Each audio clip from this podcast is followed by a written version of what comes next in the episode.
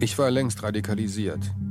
Ich empfand es als normal, als sie zu mir sagten, ich soll Brandsätze werfen. Zum Glück war das kurdische Kulturzentrum zu diesem Zeitpunkt leer.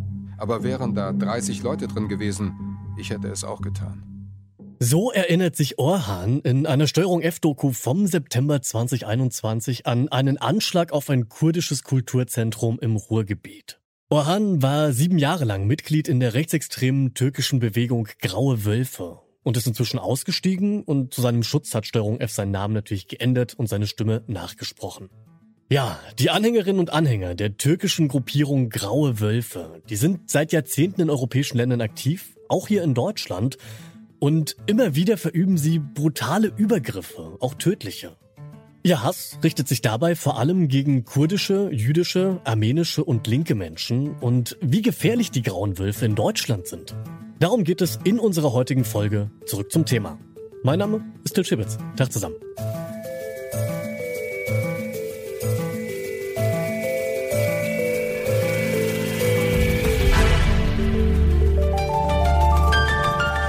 Zurück zum Thema.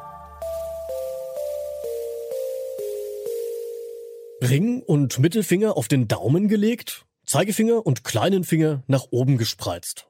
Was manche von uns schon in der Grundschule als den niedlichen Schweigefuchs gelernt haben, das ist auch der sogenannte Wolfsgruß. Also die Geste, mit der sich Anhängerinnen und Anhänger der rechtsextremen Bewegung Graue Wölfe begrüßen. Doch welche Ideologie steckt da eigentlich genau dahinter?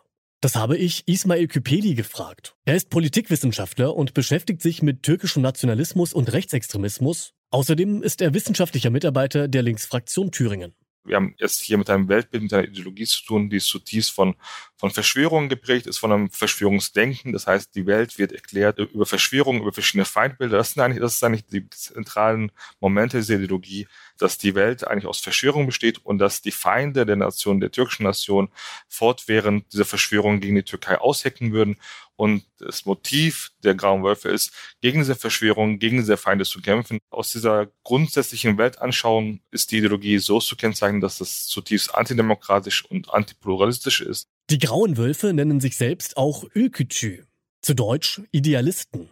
Im Bericht des Verfassungsschutzes wird die Gruppe auch erwähnt. Auf unsere Anfrage hin ordnet das Bundesamt für Verfassungsschutz die Bewegung so ein. Bei der Ökücü-Bewegung, die in Deutschland rund 11.000 Anhänger umfasst, handelt es sich um eine heterogene Bewegung, die eine große Bandbreite von Strukturen und auch ideologische Akzentuierungen umfasst. Die eine Vereinigung der Grauen Wölfe gibt es nicht. Laut Verfassungsschutz handelt es sich bei den Grauen Wölfen also um einen Zusammenschluss unterschiedlicher Strömungen. Dazu sagt Ismail Küpeli, die Einschätzung der, des Verfassungsschutzes auf die Heterogenität bezieht sich eher auf die verschiedenen Organisationsformen, weil in Bezug auf die Ideologie sehen wir doch eine sehr große Gemeinsamkeit. Die Organisationsformen der Grauen Wölfe sind tatsächlich, haben sich in den letzten Jahren etwas ausdifferenziert.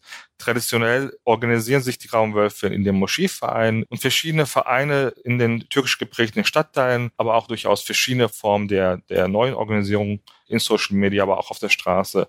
In Bezug insbesondere auf die lokale, kommunale Ebene muss man auch dazu sagen, dass insbesondere in der Kommunalpolitik und Integrationspolitik die Raumwölfe schon seit vielen Jahren versuchen, sich dort Einfluss zu verschaffen. Die Bundeszentrale für politische Bildung bezeichnet die Bewegung der Grauen Wölfe als, Zitat, die größte rechtsextreme Organisation in Deutschland. Schätzungsweise sind es 11.000 Menschen. Das klingt auf den ersten Blick allerdings gar nicht mal so groß.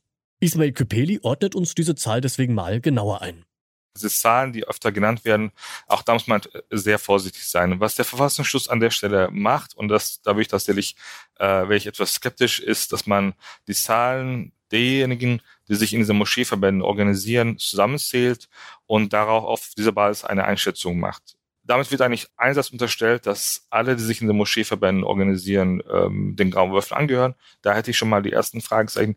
Gleichzeitig wird aber auch übersehen, dass äh, viele Graue Würfel sich inzwischen gar nicht mehr in den äh, traditionellen Verbänden organisieren, sondern außerhalb. Das heißt, diese 11.000 ist eigentlich eine relativ unzuverlässige Angabe. Ich selbst arbeite hauptsächlich mit der Zahl 7000. Auch das ist nur eine Annäherung. Das ist nämlich die Zahl der Mitglieder im Moscheeverband der Grauen Wölfe Türkföderation. Also da ist die Nähe zu den Grauen Wölfen sehr, sehr klar. Jetzt ist natürlich die Frage, welchen Einfluss haben diese 7000 oder 11.000 äh, Personen in Deutschland. In Bezug darauf, wo, wo die Grauen Einfluss nehmen wollen, nämlich innerhalb der türkischen Community, ist es durchaus eine sehr relevante Größe.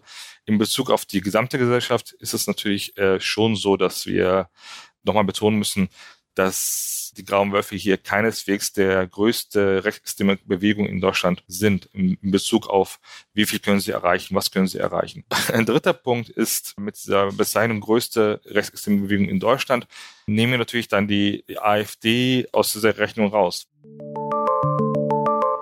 Der Kommunist Selahattin Kissim und der Kurde Seyfettin Kalan sind nur zwei der Opfer von Mordanschlägen in Deutschland, die den Grauen Wölfen zugerechnet werden. Auch zahlreiche linke Politikerinnen und Aktivistinnen werden zur Zielscheibe der Grauen Wölfe.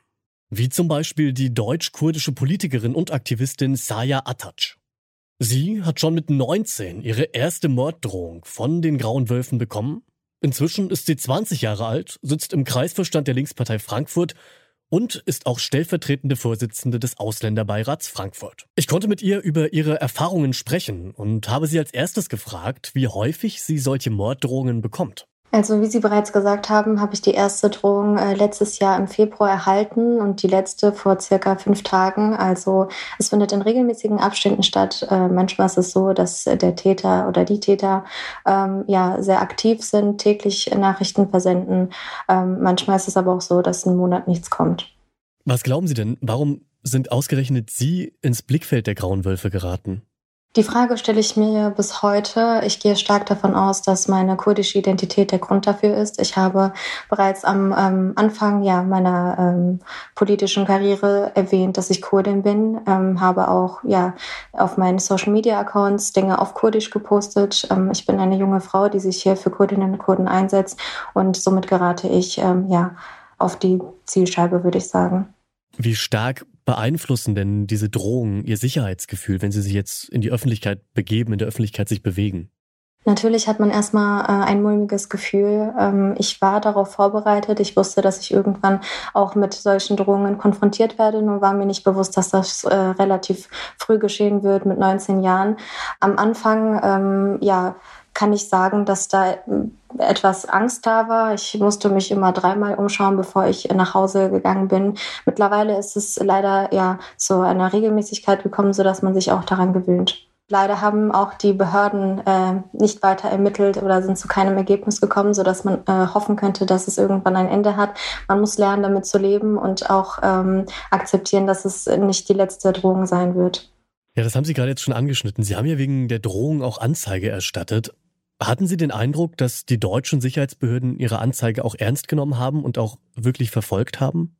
Ich bin nicht die erste ähm, Politikerin hier in Deutschland, die Drohungen von den ähm, rechtsextremen Grauen Wölfen erhält. Ähm, und bis jetzt wurde nie etwas von seitens deutscher Behörden getan. Deswegen gehe ich nicht davon aus, dass in meinem Falle ja, sich jetzt noch mehr Mühe gegeben wird, um die Täter zu fassen. Zwar sind die Grauen Wölfe nur eine von vielen rechtsextremen Strömungen in Deutschland, doch innerhalb türkeistämmiger Communities ist ihr Einfluss nicht zu unterschätzen. Wie gefährlich sie werden können, das zeigen die Erfahrungen von bedrohten Menschen, wie der linken Politikerin Saya Atac. Immer wieder wird deshalb gefordert, die Bewegung zu verbieten. So ein Verbot hätte zwar eine wichtige Signalwirkung, doch das allein würde noch nicht ausreichen, findet Ismail Küpeli. Um den Einfluss der Grauen Wölfe zu schmälern, brauche es vor allem politische Bildungsarbeit. Eben wie beim deutschen Rechtsextremismus auch. Das als Schlusswort für heute. Die Redaktion dieser Folge hatten Lea Schröder, Alina Eckelmann und Rabea Schlotz. Im Schnitt saß Andreas Propeller, Chefin vom Dienst war Alia Rentmeister und ich, Bitte Schibitz. Macht's gut, ihr Lieben. Bis zum nächsten Mal. Zurück zum Thema vom Podcast Radio Detektor FM.